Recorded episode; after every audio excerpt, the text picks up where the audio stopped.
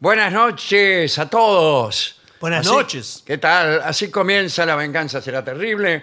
Estoy junto a mis compañeros Patricio Barton y Gillespie, preparando el programa, eh, eh, atendiendo algunos detalles de último momento, por ejemplo, personas que no han venido, Exacto, sí. sillas que se se han roto. Siempre son los mismos Sí, asuntos. siempre son los mismos asuntos. Sí. Bueno, eh, antes que nada, ¿Qué? Buenas noches. Buenas noches. Mantenga Buenas la noches. calma. Sí, sí. Antes que hay nada. que mantener la calma. Mantenga la calma. Y anunciar nuestras próximas hazañas. Bueno, mire, eh, no sé por qué hay una efervescencia. En las últimas presentaciones del año, la efervescencia es. No sé por qué es mayor. A- No a sé. ¿A qué le llama efervescencia? Me parece que por- Porque yo me imagino un vaso de soda con un ugasal, por ejemplo. No, hay gente que tiene un entusiasmo más grande que su cuerpo. Claro. Que, que se le sale del cuerpo. Vio que usted ve venir un cuerpo, cualquiera, Sí. y usted le ve el entusiasmo. Usted más o menos lo ve. Sin embargo, Sí. entusiasmo significa estar lleno de Dios. Qué Ah, lindo. qué bien. Quiere decir Qué que bien. más o menos es eso. Sí. Usted tiene, trata de contener algo que es más grande que, que su cuerpo. Exactamente. Qué lindo. Eh, eso. Así que Me no, estaría mal Sí. estar entusiasmado En de tu- la manera que usted dice. En tu es dentro. Y Sí. si asmo. Y si asmo es terremoto. Claro, sí. Un siasmo de 2.3 en la escala Richter. Bien. eh, digo que hay mucha gente que ya Sí. se está riendo antes de ir a ver al- a vernos en el Regina. Sí, porque va que a ya está aplaudiendo desde Sí, su casa. sí, claro. Que ya nos está gritando cosas hermosas antes. Sí. Eh, Se ve que usted está acostumbrado a un público fácil. Sí. Igual les garantizamos van a estar todos los climas en el, en el Sí, programa. todos los Risas, pero también reflexión. También, eh, hacemos reír y llorar, como, Llorar. como Sandrini. Sí. Bueno, esto va a ser el sábado 9, sábado dije, 9 de diciembre en el Teatro Regina de la Ciudad de Buenos Aires. Así es. Santa Fe 1235. Las entradas están en Plateanet y en la Este es venganza terrible. Es el sábado 9, pero agregamos una función el 22. Sí. El lunes. No, ag- agregamos primeramente una función el lunes 11. El lunes Sí, 11. Pero eso es en otro lado. Digo, el en otro Regina, lado. Es en el el, 22. Caras y Caretas. Caras y El caretas. on- el Qué once. bien. Y luego cerramos el año. Sí. A toda efervescencia, voy a insistir Sí, con la efervescencia. eh, a una efervescencia antiácida. Prácticamente Sí. con el pan dulce, con la sidra, el 22 de Pan diciembre. dulce de Rolón. Sí. O de Sí. Babieca. Sí, de Babieca. Bueno, eh, esto será el día 22 y será el último programa del año. Después nos tomaremos unas inmerecidas vacaciones que acaso se conviertan inmerecidas e interminables. Por favor. Estaremos en, en el Regina de Buenos Aires también el día 22. 22. Cuando le, le dijimos la función del 11, del Caras y Caretas, atención que es lunes, Sí. es un día Es que hay lunes, que- pero es un día de homenaje al Caras y De Caretas. homenaje al Caras y Caretas. Así que todos los que alguna vez fuimos al Caras y Caretas debemos señor. asistir el día lunes para presentar nuestro respeto eh, a los señores Caras y Caretas. Sí. Ahí en la calle Venezuela estamos hablando. Venezuela ¿no? 330. Venezuela Así es. 330. Donde, donde hemos sido tan felices. Yo Sí, recuerdo señor. momentos, por ejemplo... ¿Cuál recuerda? A ver. eh, bueno, cuando le rompieron el vidrio del auto No, señor. a uno de nuestros compañeros. Sí, señor. Bien. bueno, em, iba a decir algo más, pero ahora no se me fue de la No, cabeza. yo por voy lo a tanto hacer un más. concierto el jueves Eso. 14. Eso, lo estaba ocultando. No, usted. no, no. Eso era. Jueves 14 en Café Berlín, Avenida San Martín 6656. ¿Y las entradas? En eh, passline.com. En Passline, con dos S. Passline.com. Passline.com. Eh, vamos todos a ver a Gillespie Sí. el jueves 14. 14, 23 horas tarde, eh, a tomar Sí. prácticamente un... Repertorio jazz. Sí, A y, full. y aledaños. Y aledaños, muchos aledaños. Va, eh, va mucha gente esa que hace así con los Sí, dedos. sí. y que hace que sí con la cabeza. Y no se queda quieta en toda la función. Antiguamente se usaba mucho que por ahí en algún pasaje alguno decía Yes. Sí, y le digo yo que he sido Sí. público de jazz durante mucho tiempo. Alguien del público decía yes. Pero hay otro público de jazz que no es el de Guile, que es un super show, sino que es un público solemne que se pone la mano en la pera. para- Sí, pues analiza lo que está Ah, tocando pero el ese es músico. otro tipo de jazz. Sí. De Modern Jazz Quartet. Exacto. Y Jazz están- moderno. Están, Serios. Eh, están con- Serio como Braguete Fraile. Sí, le cuentan las costillas a los Le músicos. cuentan las claro, costillas. sí, Ah, sí. sí. Yo una vez fui a un recital de jazz ahí en el Coliseo. Sí. No volaba una moja. Era una misa, ¿eh? Sí, sí. Ah, dos. Distinto eh, el jazz más festivo. Exacto. Es que es el que a mí más me gusta también. ¿eh? Claro.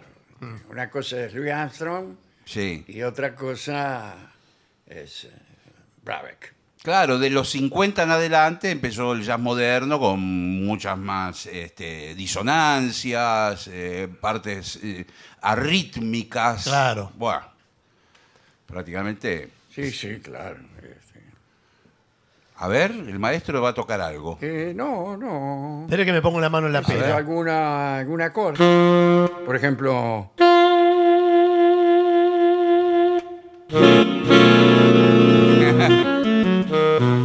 Claro. Eso es moderno, disonancias. claro. bueno, discúlpeme. Vamos Eh, a lo nuestro. Vamos al tema que nos han impuesto hoy y que son eh, cursos de verano. Sí. Ahora que tenemos encima el verano, en vez de irnos de vacaciones a San Clemente del Tuyú, Sí. eh, tranquilamente podemos tomar cursos. Sí, usted sabe se va a quedar mucha gente en Buenos Aires. ¿eh? Eh, sí, inclusive. No me diga. Ahora, los cursos, eh, el verano, yo tuve una época que hacía mucho curso de verano, ¿Sí? porque había también en la, en la facultad, Claro. como claro. quedaban aulas vacías, había cursos Yo no de- hacía otra cosa cuando iba a la facultad Sí. que cursos de verano. Y, pero, Entonces no. yo sabía mucho de todo lo que estaba fuera del programa, Sí. digamos, eh, que eh, era fuera de, de- La currícula. eh, claro, de la currícula, y nada de las materias del programa. Bueno, eso es una forma de acercarse al conocimiento un poco... No, lo que pasa es que eran más fáciles, no te ponían Sí. falta. Claro. Eh, había compañeras muy lindas. Sí, Sí. señor. Yo una vez hice un curso de esos, de, pero de cartapesta. Sí. No me interesaba mucho, pero... ¿De había- qué? Cartapesta. ¿Carta a quién? Cartapesta. es Carta como- abierta, sí. No sé. Es Yo como tenía una muchos especie de, amigos de ahí. engrudo, se pueden hacer objetos. O sea, sí, bueno, sí, pero en la artesanías. facultad. No, le prestaban Ah. las aulas, no es Claro. que era de la era de extensión. Exacto, es como hacer cerámica o ese tipo de Pero cosas. como decía usted, había eh, algunas compañeras que iban. Sí. Claro. Pero ahí eran todos más eh, de pensamiento, de filosofía. También hay. De política, Mm. eh, sé yo, y, eh, todos los muchachos. Y, Sí, pero en verano hay otras cosas. Eh, por supuesto, teatro, todo eso hemos Sí, hecho claro, todo, desde claro, luego. También. Bueno, vamos a ver qué cursos Bueno, hay a ver aquí. qué- no qué se nos hagan podemos muchas ilusiones. A ver. Eh, dice, bienvenido a un verano lleno de oportunidades para expandir tus horizontes ¡Yujú! y adquirir nuevas habilidades.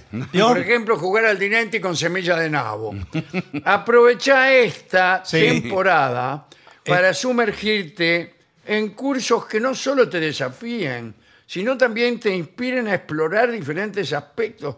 Qué increíble, la introducción sí. es larguísima. Es larguísima. Y en, en cambio, las explicaciones de cada texto son de lo más escuetas.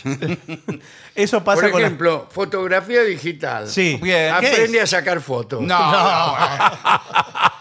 Le digo que hoy con los dispositivos como los celulares modernos, todos se creen fotógrafos, ¿eh? Sí. Siempre Eh, todos se creyeron fotógrafos. Bueno, pero antes sabía que Cada saber tipo sacar- que te saca una foto cree que es fotógrafo.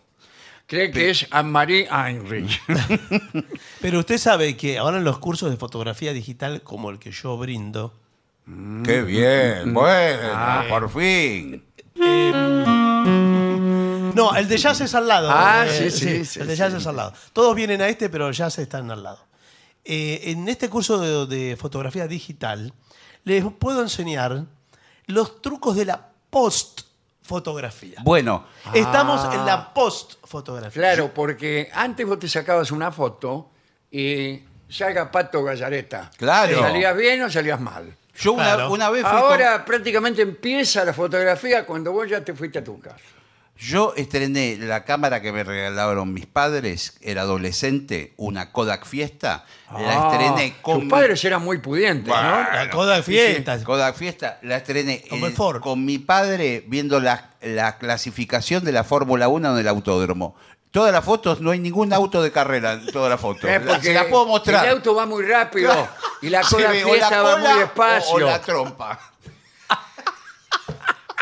Un día se las voy a traer, las tengo Son reveladas. fragmentos de pavimento. Claro, no, no es para sacar autos en movimiento. Bueno, pero- Esa cámara, señor. Pero el pavimento sale muy bien. El todo- pavimento sale con sus líneas, Sí. sus rajaduras, todo. No, nosotros en el curso, en este curso, eh, ¿ustedes vinieron juntos o, o separados? Yo juntos. Eh, no sabíamos qué hacer. un programa de radio estamos pero- haciendo hace más de 30 años. Y bueno, venimos todos los días. Pero son, eh, eh, A hom- veces juntos, a veces separados. digo, son hombres, o usted es una Sí, señora. Y a veces hombre. también. Ah, hombre. Ah, Bueno, bueno. Hombre, no, miren los músculos que tengo. no, está bien. sí, mire, pero- este es el deltoides. Bueno, nosotros, ustedes eh, sacan una foto cualquiera, una porquería, saca cualquier Sí, cosa. sí, Sí. sí, sí. Pero yo les voy a enseñar a que se transforme eso en una obra de arte. A ver, Bien. explíquese. Bueno, Porque Por por ejemplo, eso- yo le saco una foto. ¿Usted quiere una foto artística o una foto de un cuñado? No, acá hacemos arte. Ah, bueno, Esto es entonces arte. eh, saco la última porquería que hay en mi casa. Por ejemplo, Su cuñado. eh, mi cuñado. Bueno, No, pero digo un objeto. Sí. Por ejemplo, una pava. eh, bueno, Eh, la pava bueno, es maravillosa. Me encanta, porque puede haber contraluces. Claro. Se puede reflejar en la pava metálica. Exacto. la Yo soy el, nuevo Duchamp. Bueno, sí, porque la, tema- la temática pava, se han hecho eh, muestras, hay eh, museos, tres pisos De pava. de eh, muestras de fotos de pava. Sí, sí. Porque es arte, arte y arte. Sí. Eh, nosotros Se después- me ocurre, sal- la trompa de la pava sale saliendo humo cuando está. Claro, según en qué momento la sorprendes a la pava. Claro. Si está con agua o vacía, Sí. y si el agua está fría o está caliente. Claro. Bueno, Para no hablar del agua hirviendo, Exacto. que en algunas pavas tocan pito. bueno, por eso le digo, eh, usted saca la foto de la pava y después nosotros, en postproducción, con las aplicaciones que tenemos, eh, hacemos, por ejemplo, hicimos el año pasado la muestra eh, pava en lugares. En santos lugares. Eh, no, que era una pava En la cama. En la cama. Ahí está. Otra pava eh, en otra cama. Bien. Ah, muy bien, ejemplo. muy variado. Y no, y después había Pama en, en la estación Retiro. Pava en la estación Retiro. Y así, ¿y qué hacíamos? En la misma foto de la pava, En distintos le lugares. cambiábamos los fondos con la postproducción. Bueno, pero eso Aprende. debe costar un dineral. No, porque lo aprendemos acá, con una Ah, computadora. Y por ejemplo, una pava en medio de la niebla. que Sí. y ni se ve. Ay, Pues tiene eso es una genial. idea que se me ocurrió a mí, ¿no? Porque yo tengo un temperamento muy artístico. Sí, se nota. Muy Porque- artístico. Por ejemplo, me emborracho casi todos los días. Por ejemplo, estaba pensando con las herramientas que hay hoy en la di- eh, fotografía digital. Uno ve, por ejemplo, un afiche de los políticos y cree que están juntos, abrazados. Claro. Y cada uno está en su casa y a cada uno le sacaron la foto en momentos distintos. Y por la fotografía digital recortan. Claro. Es Y a- mí increíble. me pasó lo mismo increíble. con este muchacho Darío Steins Reichberg. Claro. Que a él le sacaron una foto en su casa y a mí en la mía. Bueno, Sí. y lo juntaron. Después nos juntaron, pero claro, se nota que hay distinta iluminación. Sí, lo ponen uno más chiquito, otro más que son grande. incluso distintas cámaras que son, eso se nota mucho porque a él lo pusieron muy grandote y yo tengo una cabecita más o menos la mitad Claro. de la de Stan River. y, Parece, lo agarraron los jíbaros. claro. Porque la suya la recortaron de un grupo grande, de un Era cumpleaños. así, cuando yo estaba con Castelo, con todos Claro, y estaba un poco atrás, no, se, no estaba muy Claro, no iluminado. estaba muy adelante. No, no estaba Y iluminado. bueno, ¿qué va a hacer? Es así. De Además la recortaron, mismo se nota que hay una mano que me Sí. aparece acá en el hombro ¿De Pero quién es ¿cómo, la y mano? cómo? y que no se sabe de quién es porque Pero- lo recortaron al tipo. ¿Cómo le van a dejar la mano y, ahí y dice, qué raro que usted tiene una mano en el hombro como si fuera de otro. ¿Sabe qué? Para mí que es la, es la mano de Rolón, porque vi un afiche de Rolón que le falta una mano. Sí, Debe puede ser. que lo cortaron, Debe ser la que, Es la que tengo yo ahí en la, la foto con Stanley River. es esa. De hecho, se comenta que a Stan Driver eh, usted lo conoció en el escenario, ¿no lo conocía? Yo lo conocí en el escenario, Claro. sí, sí. Pero, ¿Y cómo prepararon el espectáculo? No lo preparamos, cada uno preparó Claro. su parte ¿Y la ensamblaron ahí? y la ensamblamos ahí con un, con un gesto. Cuando él me guiñaba el ojo, era que tenía que empezar a hablar yo. Y yo, Bueno. cuando Sí. me guiñaba el ojo yo a él, ahí hablaba él y así. Bueno. Es la nueva dramaturgia que es así, Sí, sí. se construye así. Bueno. Bueno, Y pero aquí, salió Bien. extraordinario, muy bien, muy bien. aquí en la fotografía, eh, igual, usted por ejemplo puede poner un arco iris. Ah, con los siete colores. Claro, porque dice, qué pena, a mí me gustaría sacar una foto de la Torre Eiffel y que haya un arco iris. Y nunca- Perfecto, Pero nunca se da eso, en la no realidad. se da. Le pone el arco ¿Sale la iris. foto del arco iris y vos si la sacás? Eh, Sí, sí, sale, sí, sale, sí, sí, sale, pero sale. muy pocas veces. Si el cielo atrás está muy negro, mejor, porque se ve. ¿Cómo va a estar negro? Sí, se ve el cielo Si negro. está el cielo negro. Ah, cuando se va la tormenta. Una Atrás. torme- Exacto. Atrás de fondo queda. Mejor. A veces no, no tiene esa Bueno, a suerte. mí me gustaría eso. Y usted sabe que hay una leyenda que dice que donde termina el arco iris Sí. hay un fuentón de oro. Mm. Ahí en ese lugar donde el arco iris intercepta, Sí. Eh, en el horizonte, prácticamente. intersecta Sí. con el horizonte, eh, una pava. Ah, eso es hermoso. Bueno, sí. Eso es hermoso. Lo mismo puede ser la pava en la Torre Eiffel también, ¿eh? ¿La pava dónde? En la Torre Eiffel, porque nosotros le Ah, ponemos sí, la Torre sí. Eiffel de fondo y todo esto se hace en postproducción.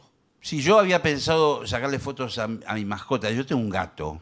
Lo felicito. Ah, me- si quiere yo le presto la pava. Bueno, e ir eh, siguiendo en su crecimiento, casi eh, semana a semana, ir sacando una foto para ver cómo y ponerlo en redes sociales. Y bueno, con respecto, eh, digamos, a, a las fotos de la persona que anda con uno, Sí. ¿eso en qué categoría entra? Bueno, por supuesto que podemos hacer la postproducción de f- desnudo cuidado.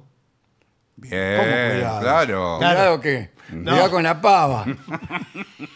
No, eh, también damos un seminario eh, intensivo. Desnudo en un seminario.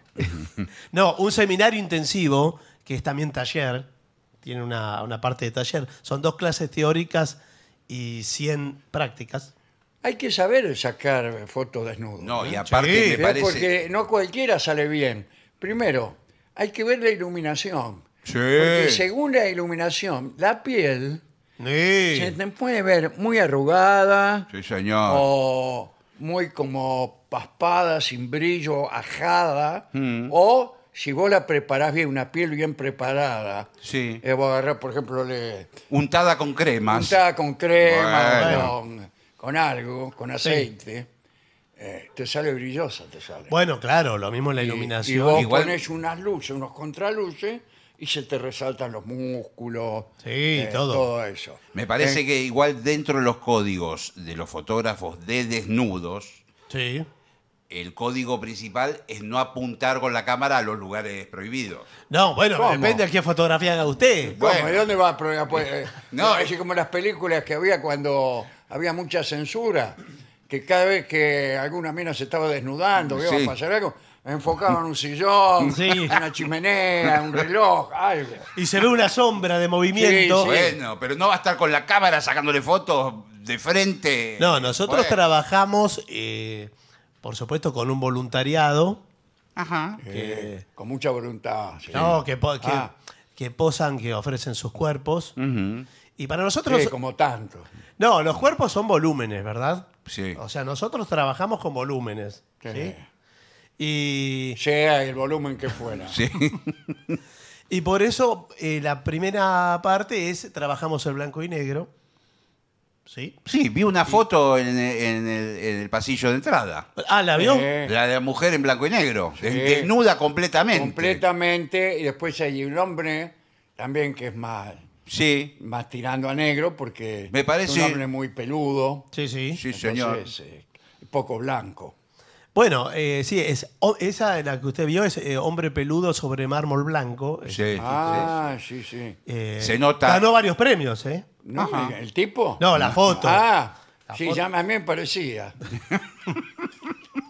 La foto ganó varios premios. Y la de la mujer, lo- los volúmenes se ven Están muy prácticamente- trabajados. En primer plano están Está los muy volúmenes. trabajado porque están inspirados en el sistema solar. Trabajamos con esa inspiración. Claro, ¿en qué sentido? Perdón. Y los volúmenes, las, las curvas, las redondeces de Eh, los pero en el- planetas. todo es redondo en el sistema sol- solar. Por eso lo trabajamos. Ah. eh, em, eso es lo que Me dice la pareció crítica. que te parecía, había una parte que era como los Como anillos Mercurio, sí. Saturno. Esto me Sí. parece que es Mercurio. Sí. Eh, los bueno, cráteres de la luna, las distintas cosas. por eso veo que ustedes tienen una sensibilidad artística Sí. eh, y que podemos eh, avanzar en ese, en ese bueno, sentido. ¿eh? eh, y dígame una cosa, ¿cuánto dura el curso? Bueno, el curso eh, dura.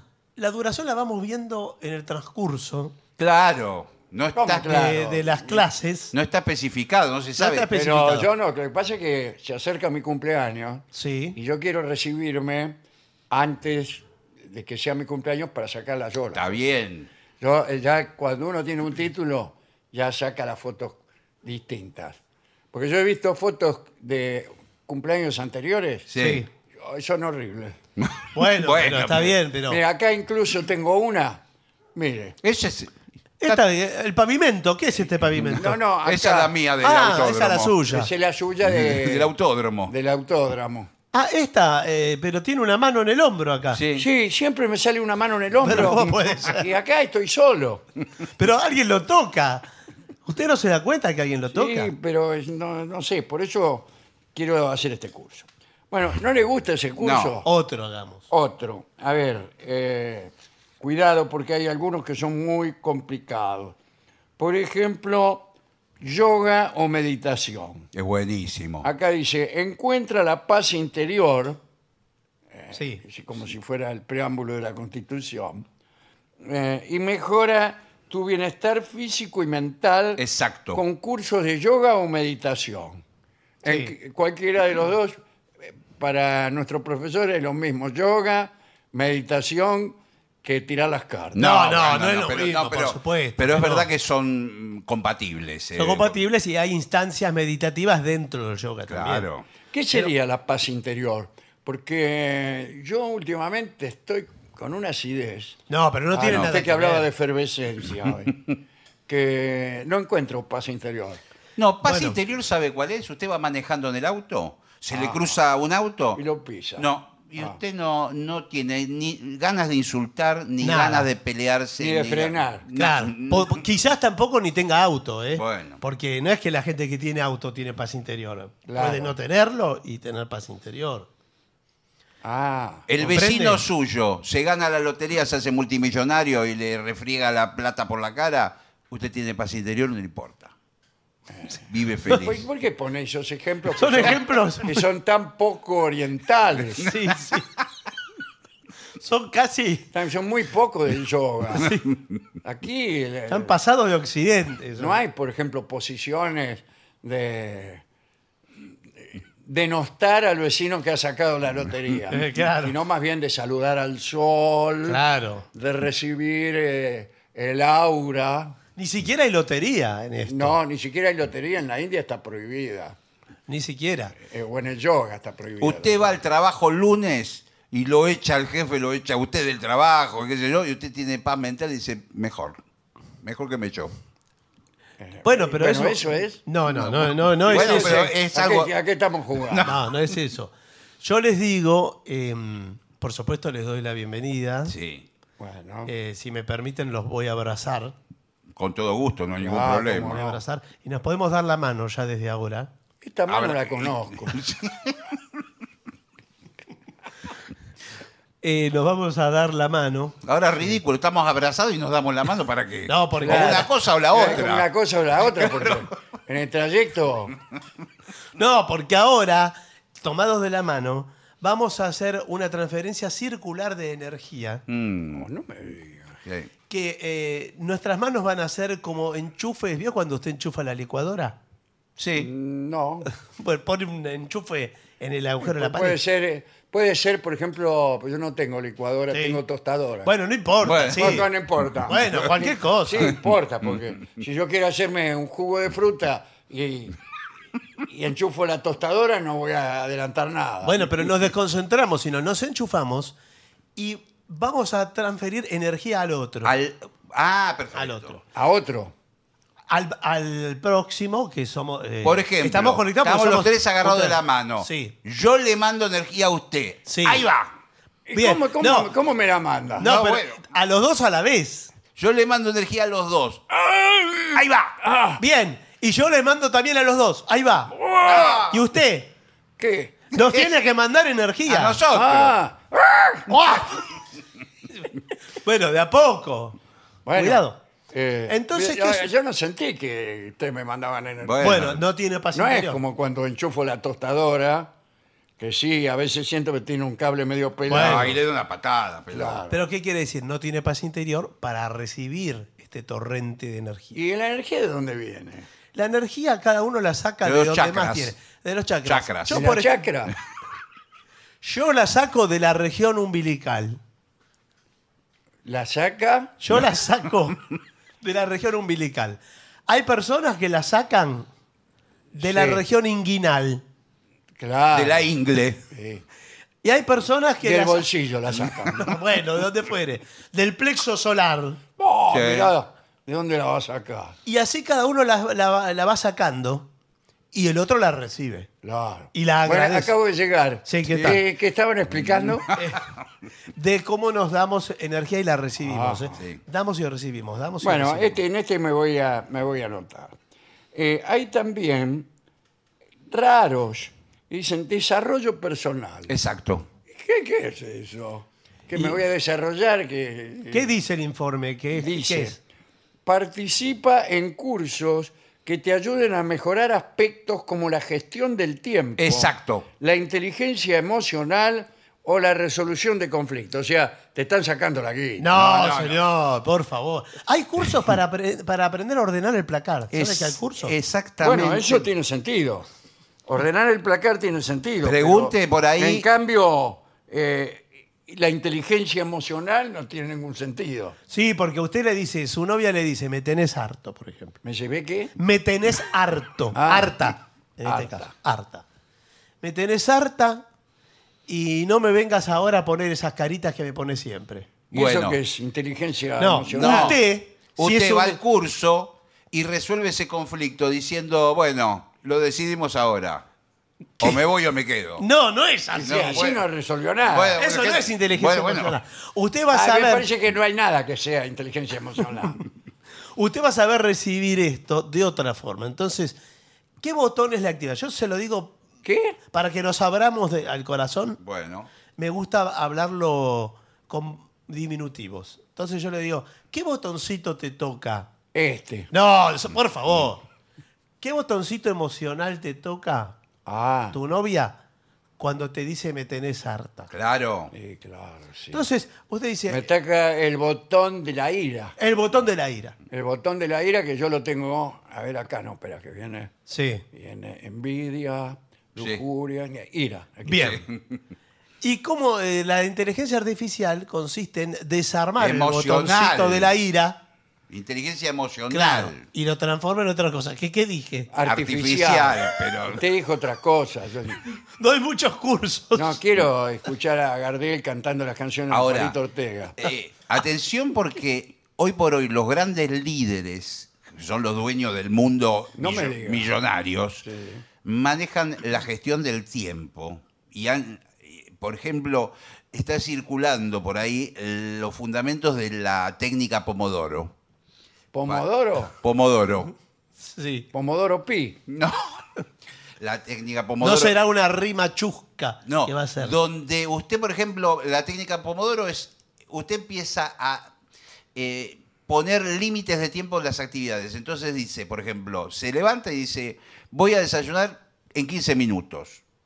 ¿Voy a dónde? Desayunar Ah. en 15 Presta minutos. atención, porque es una clase esto, porque interrumpe a cada momento y dice, ¿qué, cómo, de qué momento? Voy a ver televisión una hora y media en todo el día. ¿Pero cómo? Vo- Y, la- y el- hay ya aplicaciones Pomodoro que se Sí. la bajan del celular y, y u- el celular aparece un cartel que dice mira la televisión y usted mira termine termina vaya a desayunar ¿Y eso es inteligencia ¿Y emocional? esto qué se llama? ¿El curso hay que hacer para eso? No, Para eso. ¿Y por qué se llama pomodoro? gestión del tiempo. ¿Por qué se llama pomodoro? No sé, pero es la más famosa de todas. Pero los oyentes le van a decir. Bueno, ¿Qué saben más los oyentes? Sí, estas eh, cosas vamos son- quizá a otro curso a lo mejor.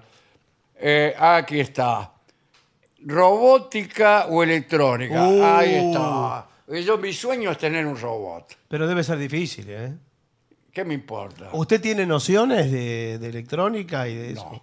Y, Y eh, bueno, y pero- hay que Y tener. lo compro el robot. No, pero hay que no, tener- no me interesa a mí construirlo yo.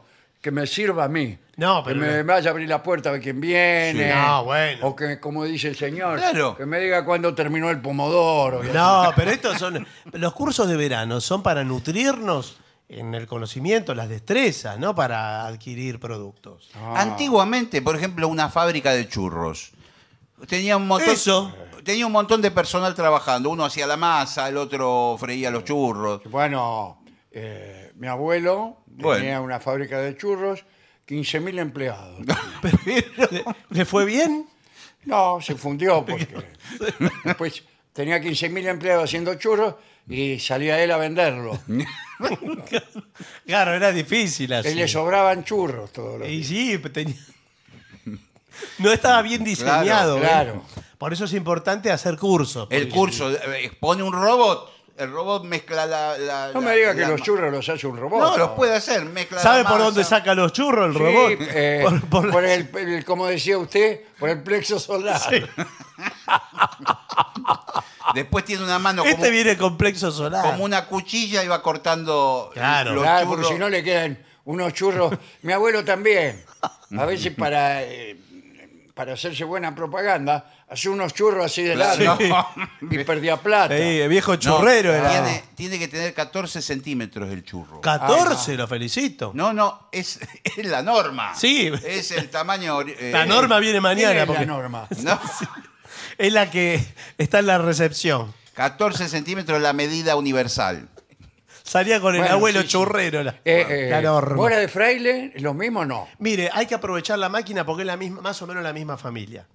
Claro. Usted si hace churro, hace bola de fraile. No, no, no es la misma. Son- no hay cosa más diferente que un churro y una bola de No, fraile. pero tiene la freidora igual. La Ah, la hace freidora. con la freidora. La freidora, para hacer la bola de fraile, el, el- el aceite tiene que estar tibio. Y para hacer el churro tiene que estar hirviendo. hirviendo. Que Igual- prácticamente ahí se producen la mayoría de los eh, eh, incidentes en la fabricación de churros. Sí, claro. Prácticamente el 100% de los empleados alguna vez se quema vivo. Epa, del 100%. Sí, porque está el tarro de aceite Sí, ahí sí. grande, por ahí se inclina demasiado, adentro que llueve y sabe cómo queda como un churro. Claro, sale ahí. sale con gustito La bola el de tipo. fraile se hace, los mismos especialistas dicen que casi que el aceite se puede tocar con la mano. Claro. Cuando se cocina la bola de fraile. Cuidado Tarda que como, no es para todo la bola tarda de como fraile. No. 15 minutos en cocinar. Ahora, yo veo que las nuevas generaciones Sí. no, no están recibiendo bien a las bolas de fraile y sí al churro. Ah, puede Sí. ser. Algo eh, está pasando ahí que hay que proteger a las bolas Y se de está- fraile. sí. Porque eh, se van a extinguir. Se están perdiendo de algo muy importante. Se pierden las generaciones. Y lo que ganamos en churro lo perdemos en las bolas de fraile, Y los bueno. fabricantes. Eh, yo soy, eh, acá en esta reunión de la Cámara Sí. de Fabricantes de Churros y Bolas de Fraile, Sí. eh, yo hace 30 años que estoy aquí. ¿eh? Sí, por supuesto, lo respetamos por su Bueno, trayectoria. entonces tenemos que hacer algo. Yo creo que ahora que cambió el gobierno, sí. podríamos pedir un subsidio. bueno, justo ahora. ¿Por qué no lo pidió antes? Eh, bueno, Declarar de interés cultural a la bola de claro, fraile. La bola de fraile. Porque es cultura, ¿eh? Sí, señor. Esto es cultura. Es cultura. Es parte de, nuestra, sabe que la- de nuestros ancestros. Hay una bola de fraile que es argentina, que es la que tiene dulce de leche adentro. Oh, Dios. Muy bueno. Sí. Ya, ya empezamos a arruinar las cosas. Hay una que tiene dulce de leche adentro, Sí, otra tiene pastelera. Imposible de comer. Bueno. Bueno, eh, y nada más. Después está eh, danza. ¡Epa! Sí. Mantente activo durante el verano. Diviértete aprendiendo nuevos estilos de baile. Este es el- para mí el más razonable de todo. Sí, bueno, aprender sí. a bailar. Sí, Pero, sí. ¿Puedo decir algo? Por ahí voy a caer mal en la audiencia y todo. Epa, cuidado. Deberíamos aprender las danzas nativas y no Sí, aprender las danzas de otros países. Y a ver, usted que sería, sabe bailar. eh, por ejemplo, el cuándo. Claro. Sí. Sí. Una y dos me andan queriendo. Nómbreme danzas nativas, yo las sé todas. A ver. Sí, el cuándo. El cuándo. ¿Cuándo? Sí, ya vemos. A bailar, ¿eh?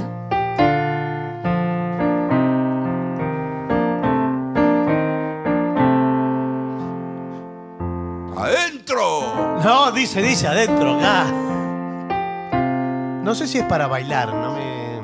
Sí, lento. Sí, es para bailar, porque bueno. Ah,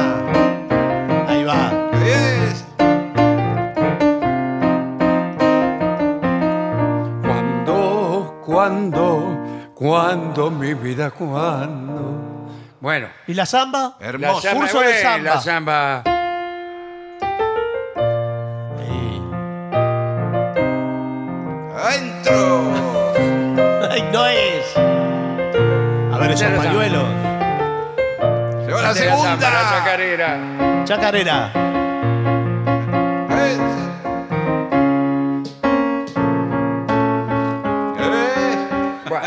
Y todo así. Ahora,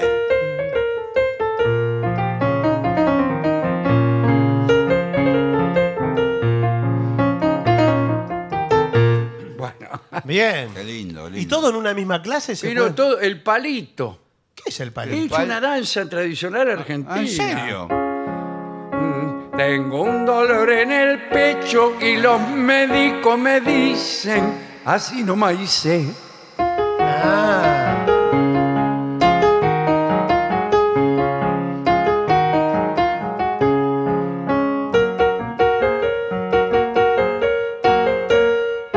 Así no me hice.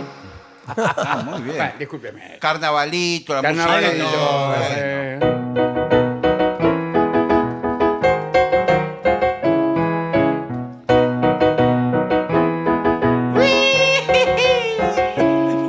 no va ahí.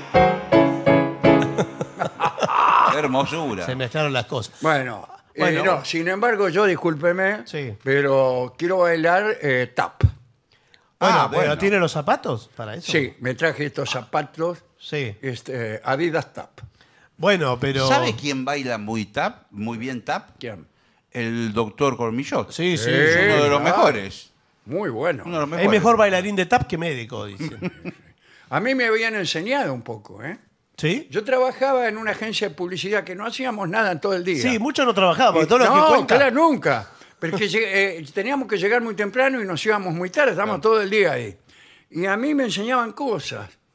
Ahí Por se ejemplo, aprende. eh, eh, mi amigo Enrique Beckler me enseñó, me estaba enseñando Sí. eh, a hacer las cosas de taco, De tap. punta ahí para el tap. Taco y punta, es dificilísimo. Sí, sí, sí. Y la mamá del Teto Medina, que trabajaba conmigo, Sí. me enseñaba griego. ¿En serio? ¿Y pero que era griega ella? Era profesora de griego. Está- no teníamos nada que hacer. Claro, claro. Y Estábamos, ahí, bueno, vamos a aprender griego. A ver, vamos a aprender tap. Para matar el tiempo. Para matar el tiempo, ¿qué quiere que hiciéramos? Jugar al chinchón. Pero está bien, bueno, lo aprovechó. Bueno, esa Aprovechó esa el es la tiempo. contribución este, que dejó mi paso por la publicidad en mi humilde persona. Bueno, bueno, es, es bastante. Eh, No sé griego, pero puedo leer griego. ¿En serio? ¿Sí? Puedo leer con ¿viste, las letras esas. Qué lindo el alfabeto Yo, yo griego. las entiendo, sí. Qué lindo es el alfabeto. Bueno, Bueno, mire, eh, hay mensajes también. hay de los mensajes, oyentes, sí, sí, ¿eh? vamos a ver qué Porque dicen. Eh, se ay, hace- tengo tantas ganas de se que los llegue el hace verano para ¿eh? hacer este, este curso de Sí. danza nativa. Dale. Adelante. Bu- Buenas noches, reitero mi pedido. ¿Qué libro me recomienda para aprender mitología nórdica? La alucinación de Gylfi. ¿En serio? O sea, la primera parte de la Edda. Ah, la el, Edda- Otro, el otro día la recomendaba. Que hablamos el otro día. Hola Alex, soy Mari de Devoto. El 9 de diciembre voy a Regina a festejar mi cumpleaños. Bien. Eh, así hago siempre. Desde hace 38 años que me voy a descansar con una sonrisa y muchos aprendizajes. Por eso mi cumpleaños es con vos, que es- sos mi mejor regalo. Te adoro. ¿Quién es? Marí de Devoto. Así que va a estar ahí el muchas 9 de diciembre. ¿eh? Buenas noches, muchachos. Acá Julián. ¿Por qué me dejaste, mi lindo Julián? Agrego yo. Sí. Eh, dice, escuchándolo mientras corrijo tareas de mis alumnos para mañana. Gracias por estar del otro lado en estos días tan funestos. Bueno, muchas gracias a usted. Es verdad lo que dice Barton, empieza un mensaje y ya me gustó, acerca de los dentistas. Ajá. Dice, yo como odontólogo, dice Gustavo Valente de Mar del Tuyú, Sí. les recomiendo la milonga de Alberto Suárez, titulada Ella es dentista, que narra la situación de un paciente que transita la cercanía física y su estrategia de seducción con la odontóloga. Ajá. Dice Bueno. Gustavo Valente. Qué eh, bien, Mira, ¿eh? anoto. Gracias, Gustavo. Bueno. Aquí mucha gente comenta programas eh, que quizás son del lunes. Porque no, ¿Por qué? no- ¿Qué porque dicen? no lo recuerdo. La frase del tiempo que mencionó la oyente sobre qué hacer con el tiempo que se nos ha dado, etcétera, es de Tolkien en El Señor de los Ah, Anillos. sí, la mandó un oyente el Sí, otro la mandó un oyente, claro. Sí. No, no somos acá muy lectores. No, de- eh, no nos dimos cuenta, Tolkien, además, No de- nos dimos cuenta. No lo sabíamos ninguno. Sí, no lo sabíamos. No, Yo no- claro, se ve no, que era- no he tenido la suerte de, de poder eh, disfrutar a Tolkien. No. Bueno, ¿qué más? Consulta para Alejandro. En un programa anterior, creo que es del año pasado, eh, Alejandro dio un dato que me quedó dando vueltas en la cabeza. Y es que algunos hombres ponían carbón de ajenjo bajo la almohada para soñar con la mujer amada. O algo así. Eh, se- sería algo no así. Porque no tengo. No la puedo recordar si era una Ah, Sin civilización. embargo, la idea es eh, que alguien pueda creer que hay una manera de determinar El sueño. el sueño que uno va a tener. Claro. Ese, es lo, lo que llama la atención es que alguien pueda creer en esa posibilidad y ahí empezar a pensar en eso. Eh, Pensar en dominar los sueños de modo tal que uno puede programarlos. Ujú. Eh, Bueno, esa es la idea. Después, si es con, con Una carbón, mujer. con azufre o con intervención de psicoanalistas, no, no lo podemos saber. Igual le contestó lo que él quería, ¿eh? porque dice, la, y la idea poética está buena, le agradecería si me orientan el tema. Bueno, Pacha de Villa Amancay, Córdoba. Bueno, Sírvase una copa de ajenjo. Sí, que en vano pretendo mi pena volcar. Suena tango, compañero. Suena que quiero cantar. Porque esta noche le espero y sé que no ha de cejar. Sirva otra copa de ajenjo que en vano pretendo mi pena. Elija usted la Guardar. guardar. Porque esta noche le espero y sé que no ha de cejar. Bueno, ese era el tango. Pensar que la Que la quise quise tanto y amo bien por sus encantos. Yo perdí la dignidad. Soy un borracho perdido que en la copa del olvido busca su felicidad. Y son cosas del destino que me quiso una mujer. Si está marcado mi sino, quién sabe si ha de volver, pero yo la esperaré. Ahí va. Muy lindo. Discúlpeme, lo estábamos recordando a medida que transcurría Sí, el tango. ¿no? con una palabra arranca el Sí, resto y así. claro, sí. Bueno, Eh, Silvia de Castelar eh, recuerda los tiempos de Mochí Marafiotti. Mm, sí, Eh, señor. inolvidable, ¿verdad? Sabéis que escuchaba el programa también vinculado a eso. ¿eh? Claro, escuchaba, el Mochín Barafiote tenía el programa anterior. Anterior. Claro. En Continental era Claro, eso, ¿no? claro. Eh, Edgar eh, dice, gracias. Anterior no, posterior. Posterior. Posterior. sí, estaba Posterior. El anterior era eh, en Radio El Mundo, era La Noche con Amigos. Y Sí. Mochín era ya en Continental, el programa posterior. Sí, señor. Y creo que Serazuolo estaba Omar antes. Serazuelo con su programa de poesía Sí. era el anterior en Continental. Bueno, creo que hay que hacer una pausa porque estamos Sí, por favor. muy atrasados. Bueno, muy bien. Continuamos en La Venganza Será Terrible. Eh, recuerden que nos pueden visitar en lavenganzaseraterrible.com, que es nuestro sitio en la web, a donde encontrarán... Muy completo, ahí de Sí, todo. Ahí pueden múltiples hasta sacar los tickets para venir a, los, este, a las presentaciones, pueden meterse en las redes sociales de La Venganza Oficial. Sí, seguir en Spotify, escuchar en programas. YouTube y, y todo lo demás. Hablaremos hoy de la teoría de la estupidez de von Heffer. Durante la Segunda Guerra Mundial se hizo popular la teoría de un pastor luterano, en realidad fue después de la Guerra Mundial, un pastor luterano, teólogo y disidente antinazi, llamado Dietrich Bonhoeffer. Bonhoeffer nació en 1906 en Breslavia, en Polonia, y estudió en la Universidad de Berlín, enseñó teología y escribió varios libros. Y era un fuerte opositor del nazismo. Y en Alemania encabezó un seminario ilegal Ajá. para pastores de la iglesia confesante, donde recibió el apoyo incondicional de la condesa Ruth von Kleist-Retzow, que era mm, una dama, miembro de aquella iglesia. Y allí, este señor von Heffer conoció a la nieta de, de doña Ruth von Kleist, que era María von Bedemeyer, que sería su prometida. Mm, ahora sí. La iglesia confesante fue un movimiento del cristianismo protestante fundado en Alemania para oponerse al intento de control nazi de las iglesias.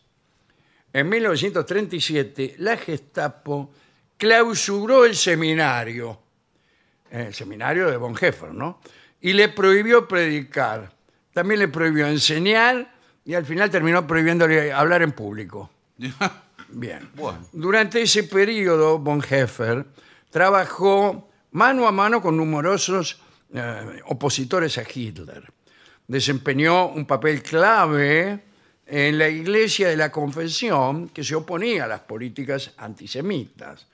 Aunque la iglesia no era grande, representaba un foco considerable de oposición cristiana al régimen nazi en Alemania.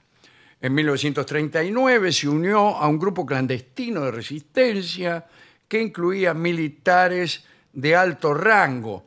Era la Oficina de Inteligencia Militar. Se proponían derrocar al nazismo. Pero en abril del 43 la Gestapo lo arrestó porque había ayudado a un grupo de judíos a escapar a Suiza. Fue acusado de conspiración, lo encerraron en la cárcel de Tegel en Berlín durante un año y medio. Y en ese tiempo se puso a escribir lo que pensaba. Y lo que pensaba era esto. ¿Cómo era posible que un pueblo como el alemán, amante de la cultura, las ciencias y el arte, hubiera no solo permitido, sino también propiciado la llegada de Hitler al poder?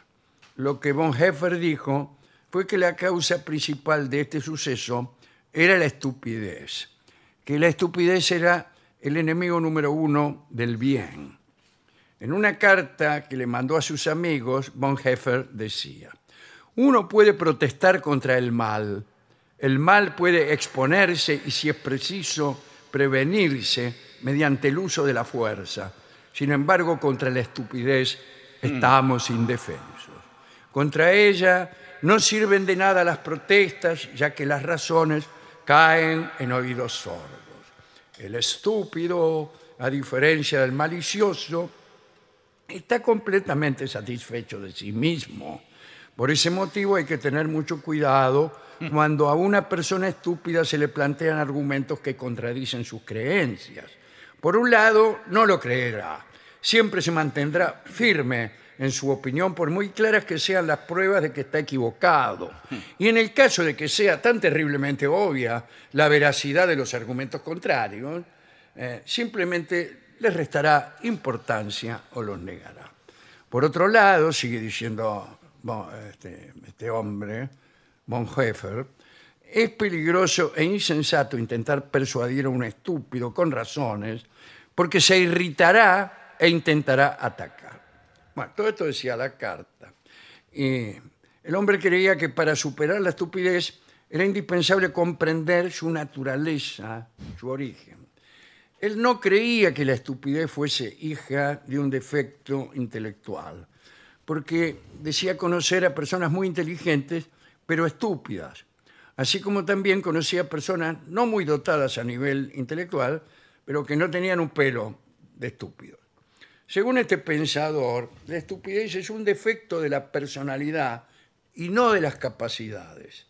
Eh, estúpido puede ser cualquiera, ya que no es congénita la cosa.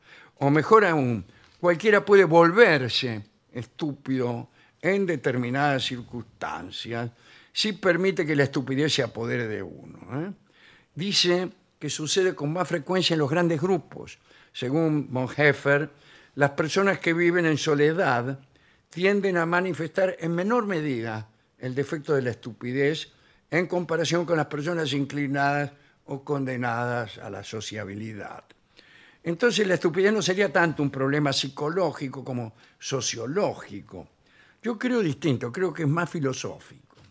Son las circunstancias externas las que vuelven estúpidos a los humanos que así lo permiten. Vieja cuestión. ¿El hombre es malo o es bueno?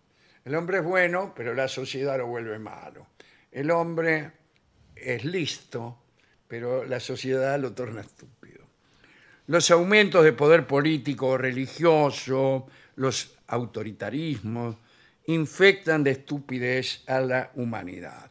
El poder de uno necesita de la estupidez del otro. Todo esto lo decía von, eh, Bonhoeffer.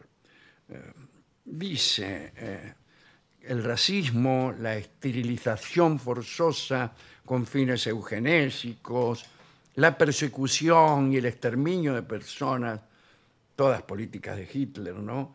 Este, eh, fueron recibidos por mucha gente sin que les preocupara mucho. Les preocupaba más la crisis económica y política.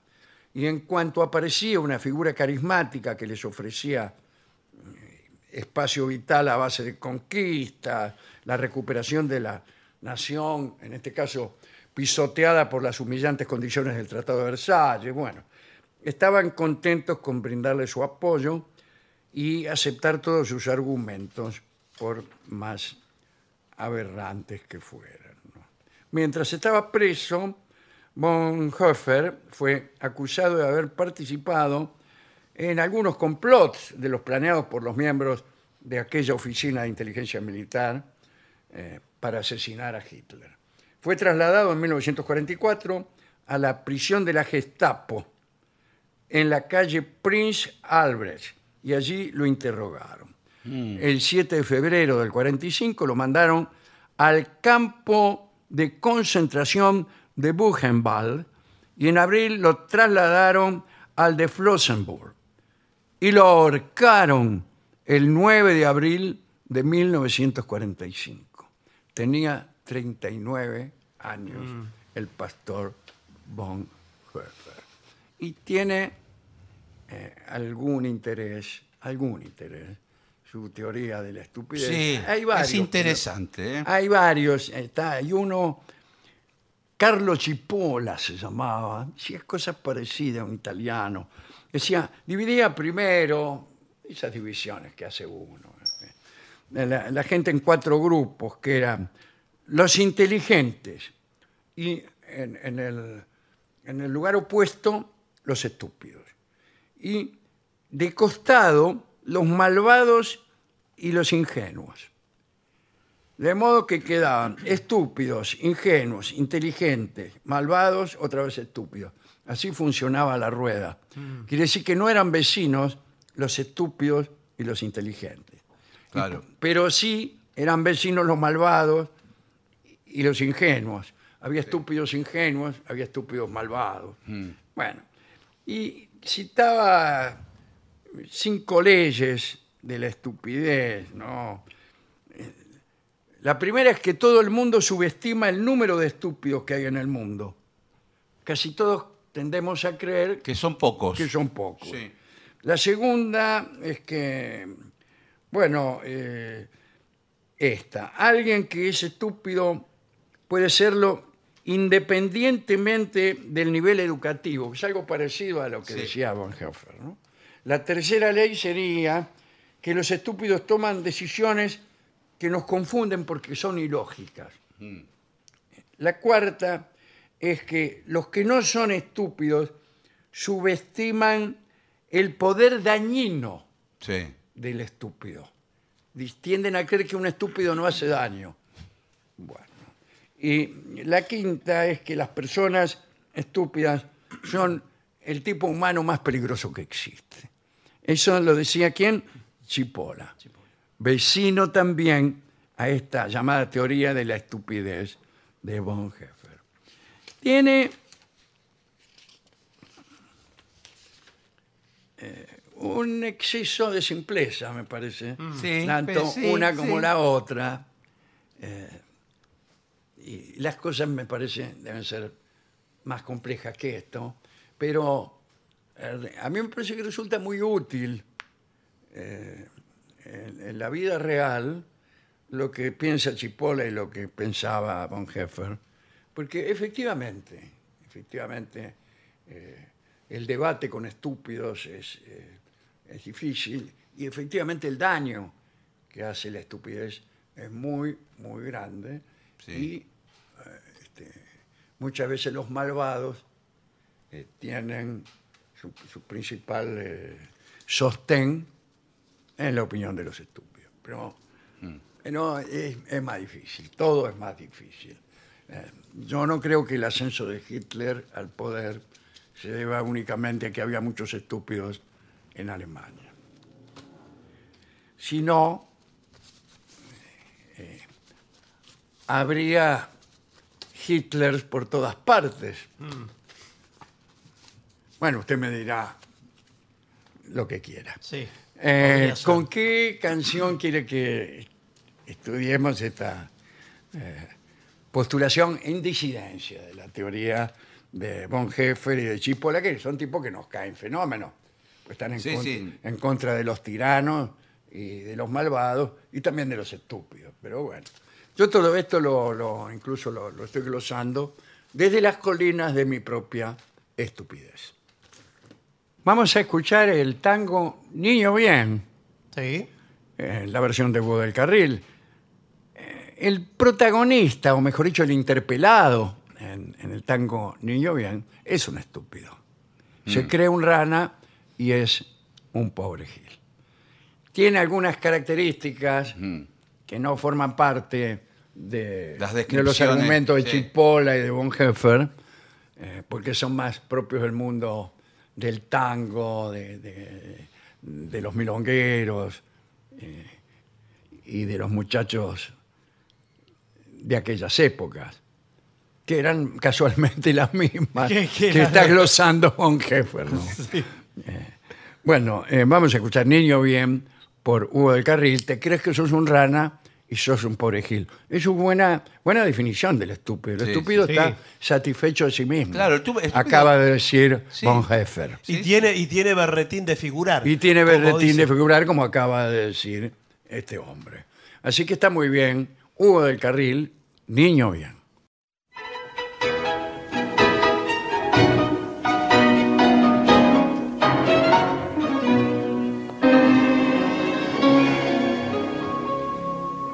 Niño bien pretencioso y encaropido que tenés berretín de figura. Niño bien que lleva dos apellidos y que usas de escritorio el festival. Pero que la va distinguido y siempre habla de la estancia de papá. Mientras tu viejo para ganarse el puchero todas las tardes sale a vender vaina. ¿Vos te crees que porque hablas de ti fumas tabacuincle, paseas por Sarandí y te cortas las patillas a los Rodolfo, sos un fifí? Porque usas la corbata que y allá en el San la paz de bailar y te mandas la miaba de gomina. Te crees que sos un rana y sos un pobre. Niño bien que saliste del soburbio de un pobre en un breu asqueroso que tenés pedigre bastante turbio y bates que sos de familia bien, no manchas que estás mostrando la hilacha y al caminar con aire triunfador se ve bien claro que tenés mucha clase a lucirte detrás de un mostrador. ¿Vos te crees que porque hablas de ti fumas tabaco y le paseas por Sarandí? Y te cortes las patillas a los Rodolfos sos un fifí. Porque usas la corbata y allá en el Santa Clara las de bailar y te manda la viaba de comina, te crees que sos rana y sos un pobre gil. Era Hugo del Carril, La venganza será terrible, niño bien. Continuamos en La venganza será terrible. Señoras, señores, este es el mejor momento para dar comienzo al siguiente segmento. Muy bien. Explorando la excentricidad en general. Ah, en general. En general, Sí, Este es un programa explorando la excentricidad. qué bien. Digo que continuamos en la línea de la estupidez, Sí, como sí, veníamos Claro, desarrollándola. así es.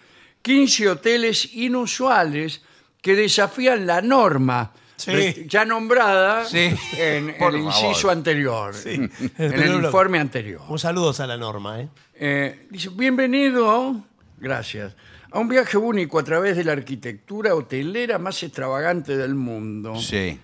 Desde eh, hasta... Así se escribe hoy en día.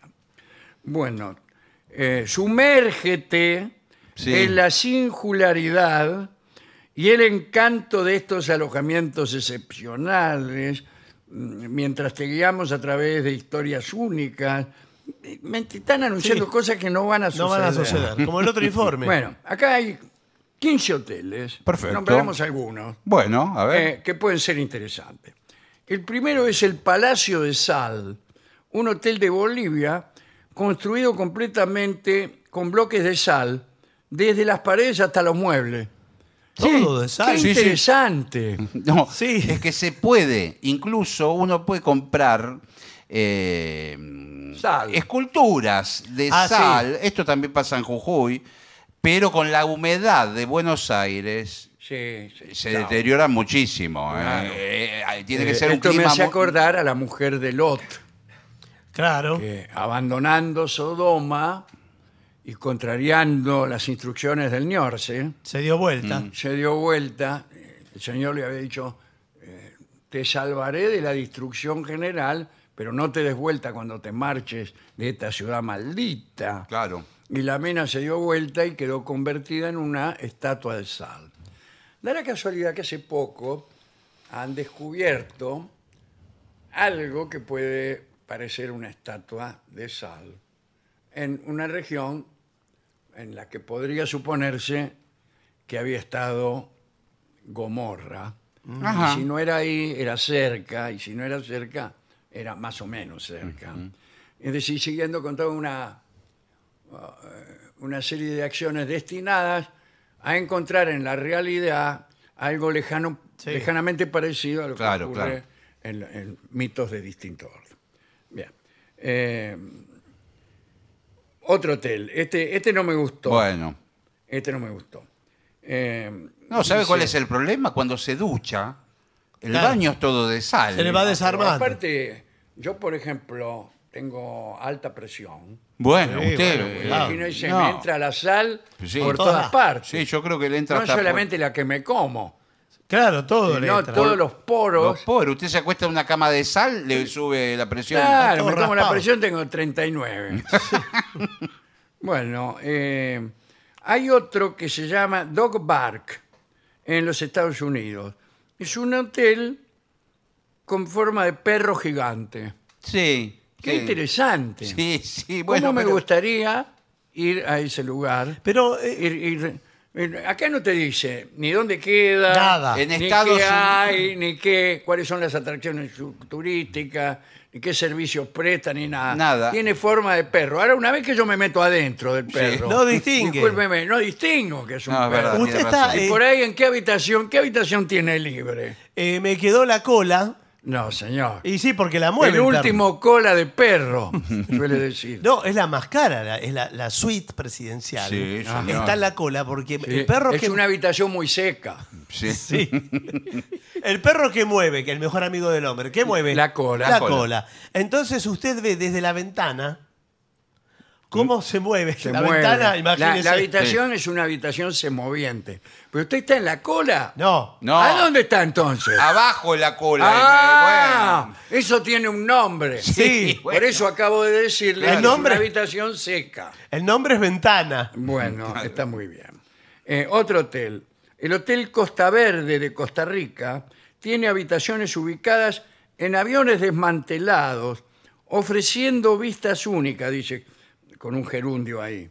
Eh, ¿Vistas únicas qué? No se ve por las ventanitas del Por la avión. ventanilla de un avión desmantelado, especialmente si está en tierra, Claro. no se ve nada. Nada, se ve más o tiene menos razón, lo sí. mismo que por esta ventana que está aquí. Bueno, pero. pero... usted tiene la experiencia. Exacto, ¿sabe lo ¿Qué que se- experiencia? Se despierta a la mañana. Y dice, oh, estoy durmiendo en un avión desmantelado. Porque lo tiene eh, de ¡Qué adentro. usted- piola que soy! Dice Sí. uno. Es muy caro. Mire que eh, no hay reserva. que el estúpido se cree muy piola. Sí, tiene berretín de figurar. Sí. Porque el, eh, tengo las reservas tomadas hasta el año 2038. Es que claro, que está lleno de fanáticos de la Claro. aviación. No tengo Por eso nada, es ¿eh? que subestimamos el número de estúpidos. Sí. Sí. Eh, otro, otro hotel. Este eh, tiene una habitación sin paredes ni techo. ¿Es, ¿Cómo? es un hotel?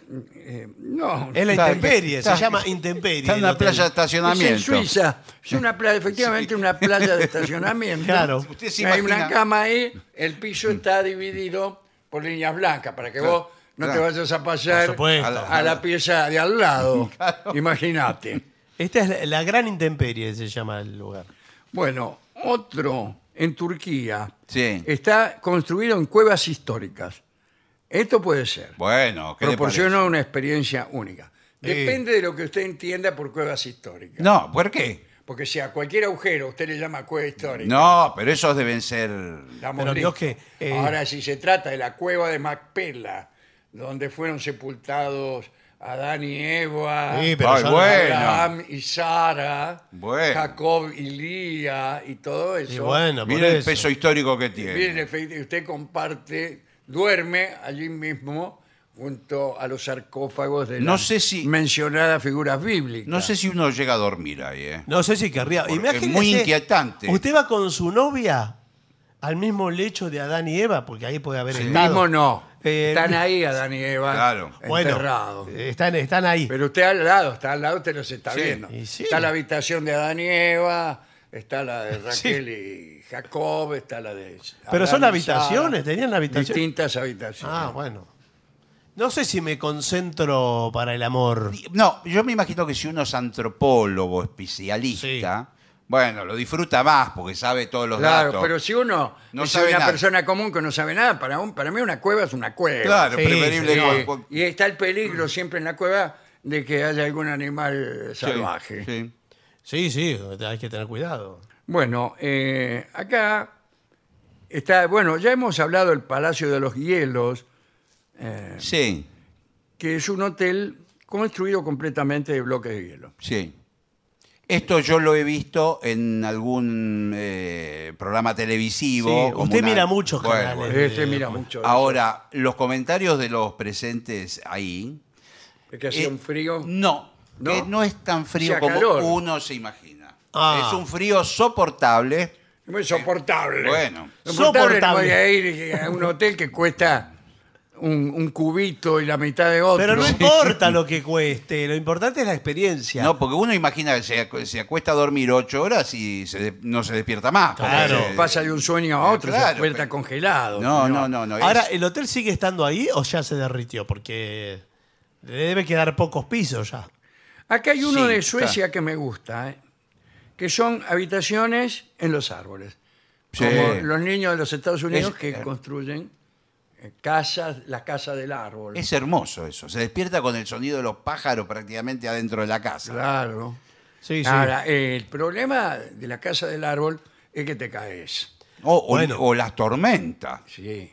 Sí, pero en general las estructuras no son como las de los dibujos No. animados, que está todo bien las tablas.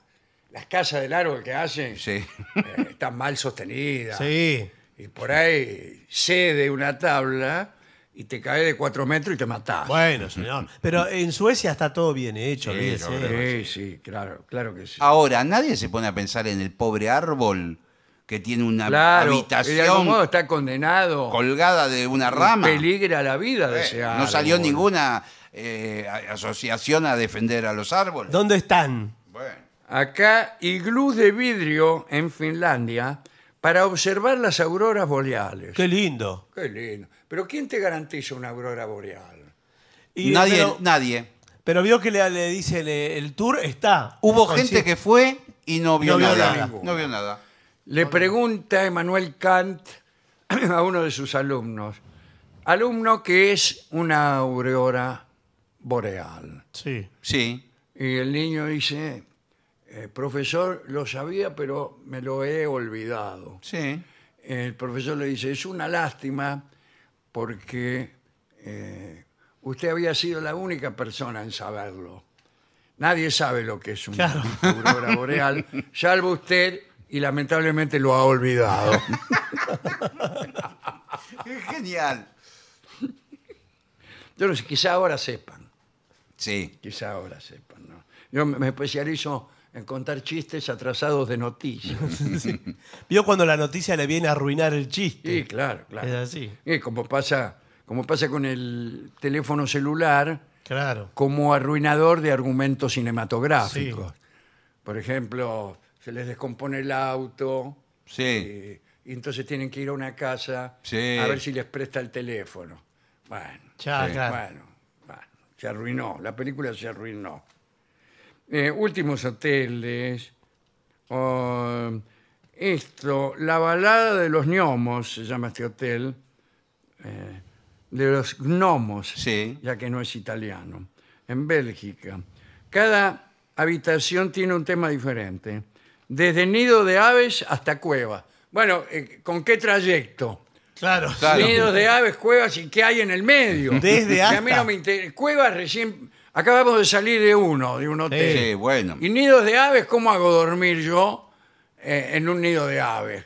No, además no, ¿Dónde es- hay aves del tamaño de este que habla? no, por supuesto. Además no es que usted Son empieza gi- por claro. nido de aves y termina indefectiblemente en cueva de... Claro. no- no. En el medio me gustaría que hubiese una habitación con una cama, por ejemplo.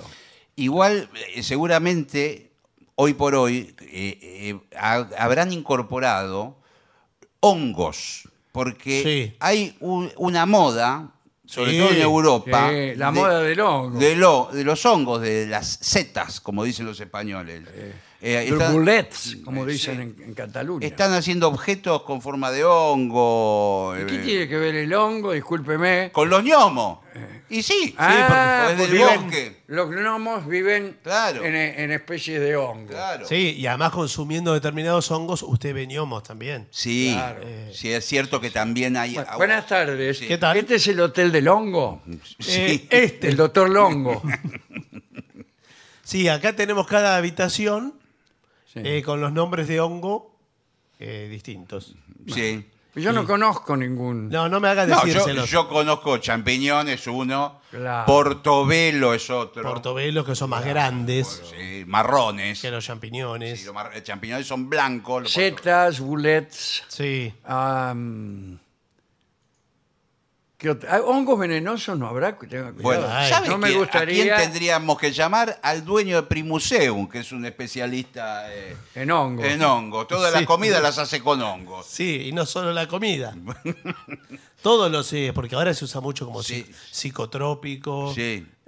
Sí, sí. Así que usted en el hotel puede. Están desarrollando medicamentos también. Todo. A partir del hongo. Hongos, Sí, sí, sí, sí, sí. para... Bueno, eh, me parece que está bien cerrar entonces de esta manera Sí. eh, esta extraordinaria Este informe. charla que hemos tenido. Sí, igual nos, nos, eh, predisponemos a recibir a la música. Se viene el trío, ¿eh? Se viene el trío. Porque ¿eh? después de la tanda viene el trío. Continuamos en La Venganza Será Terrible y ya llega a los estudios de AM750 nuestro querido y nunca bien ponderado maestro, el sordo Arnaldo Ganser. Acompaña esta noche nuestro querido maestro, los integrantes del trío sin nombre, Manuel Moreira. el señor Martirre Caco Dolina y su babosa. Y el licenciado pentacadémico Ale.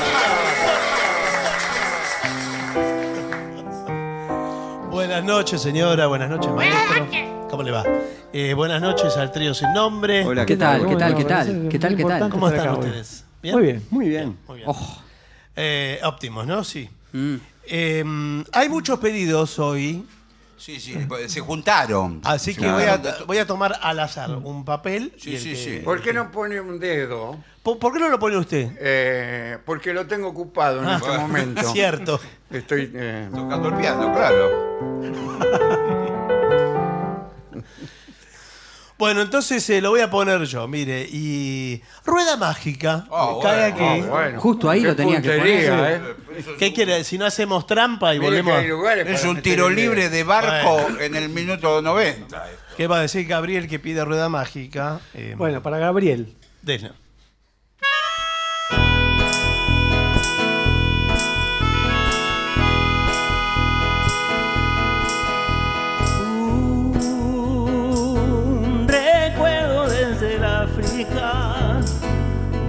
Sueño con el Liverpool bar y ella que siempre se va. Oh, oh. Una foto de los Rolling Stones, mi vieja nunca los escucho y no me puse a llorar. No. Los días en cualquier lugar, inmensa ciudad, en una rueda mágica.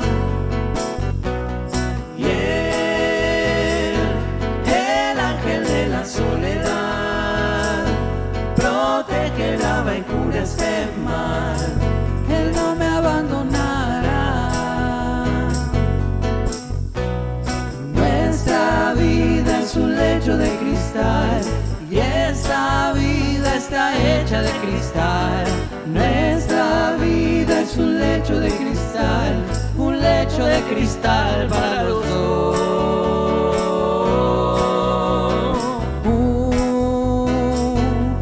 Recuerdo un día como hoy,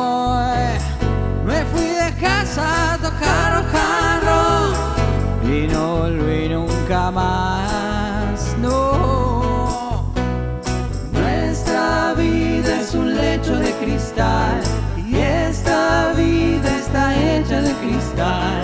Nuestra vida es un lecho de cristal, un lecho de cristal para los dos. Podrías verlo así. Solo si supieras que yo sin ti ya no podría más vivir. Todos ya nos fuimos de aquí. Y todos ya nos fuimos de casa.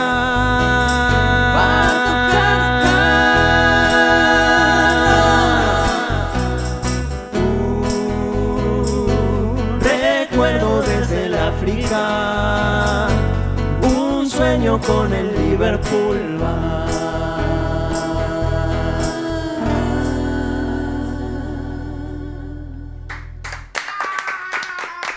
11 65855580 el WhatsApp de La Venganza al que pueden dejar pedidos o ingresar con el link directo que está esperándolos en lavenganzaseraterrible.com, entre tantas otras atracciones que hay allí. Eh, A ver, así nos reemos todos juntos. ¿Qué es lo gracioso del No sé, ¿a dónde, dónde irá a poner el dedo ahora? Claro, así nos reímos todos. Claro, porque veo que se ríen lo a, mis, puso re- a mis espaldas se ríen. Claro. Recién ya puso el dedo en la rueda mágica. Ahora veremos dónde lo pone. Este, está- Bueno. El público está ansioso a ver qué canción. A ver. Me quedan otros nueve dedos. Bueno, Sí. Uno incluso, según veo, con un anillo.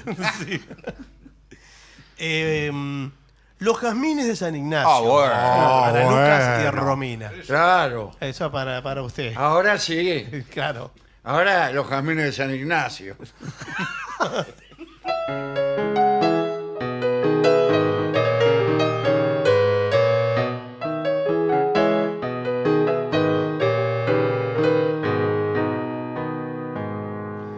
Lindo es el sol de mayo, tú eres más linda porteña amada. El domingo de Ramos en San Ignacio por la mañana. Compré jazmines, jazmines blancos, y al decirle a tu parda que te los diera, me miraron las negras de la recoba con cara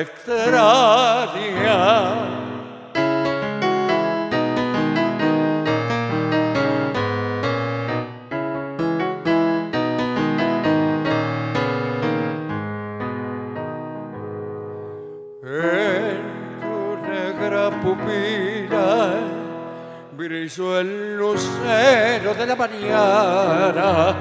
A Carmen la mulata de la recopa le di una carta para tus manos sin decir nada. Adentro iba un anillo de oro y de plata. Y Carmen me la trajo la misma noche, siempre cerrada.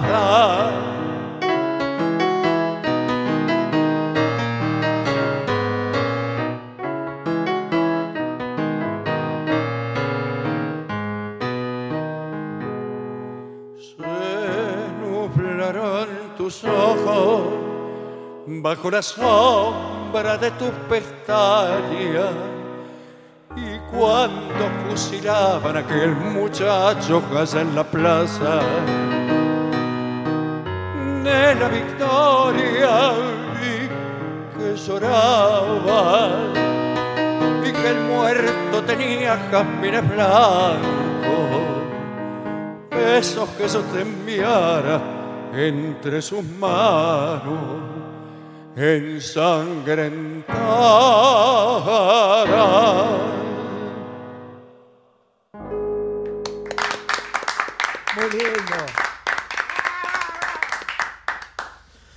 Bueno, eh, ah, mire, madera noruega le piden. Ah, aquí. esto. No sé si con la instrumentación que hay lo podemos hacer, ¿eh? ¿Por Yo qué? creo que sí. Porque Sí, puede sí. ir con pandereta este. ¿eh? ¿Se anima? Sí, claro. Bueno. ¿Lo va a hacer con pandereta? ¿Con pandereta? ¿Un solo de pandereta? No, no. No, sin pandereta, porque la pandereta no, No, va. no, con pandereta. Con pandereta. Bueno, lo va decidiendo si no. Muy bien, sí. En el transcurso del tema, Sí. si considera que la pandereta puede entrar, Bueno, perfecto. entra. Y si no, ya el si no- pentacadémico le va a hacer el gesto de. ¡Afuera! Sí, afuera, no va a decir. Va a levantar las cejas y va a decir que no. El pentacadémico. Dele. Vamos.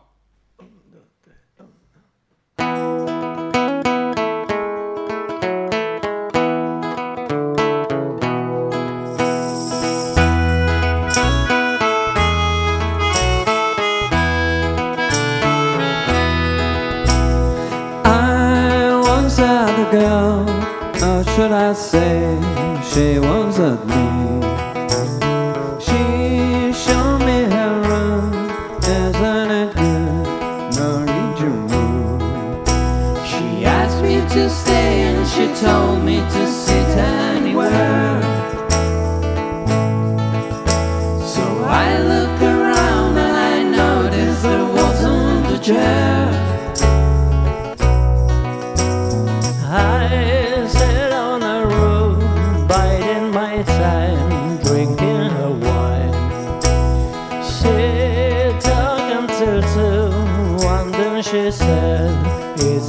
bad.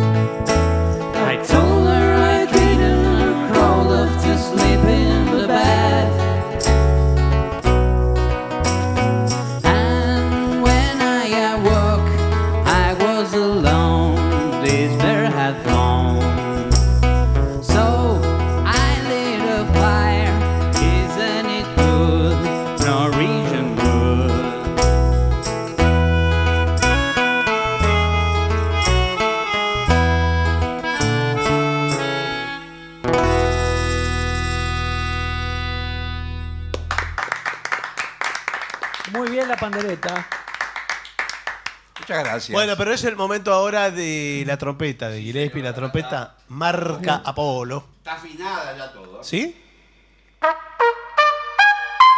¡Ay! Muy bien. Los Simpsons. Sí, casi. Bueno, eh, ¿quiere hacer por la vereda del sol? Con todo gusto.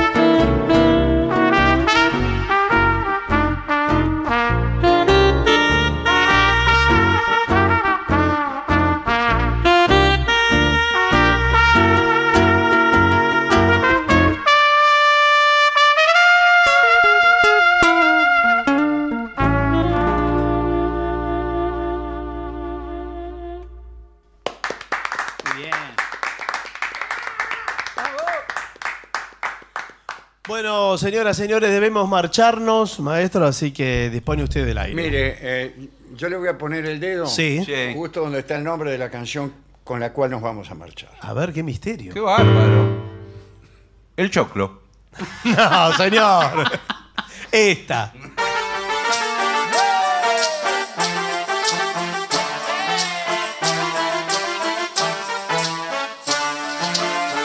El orangután, el orangután, el orangután, el orangután. Estaba el orangután sentado sobre una rama. Ahí estaba el orangután sentado sobre una rama. Y llegó la orangutana comiéndose una banana. El orangután. El orangután, el orangután, El orangután.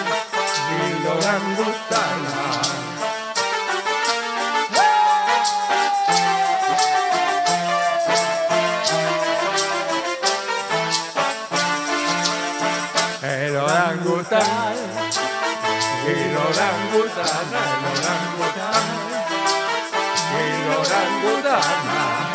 Estaba el orangután. Estaba el orangután. Y llegó la orangutana comiéndose una banana. el orangután.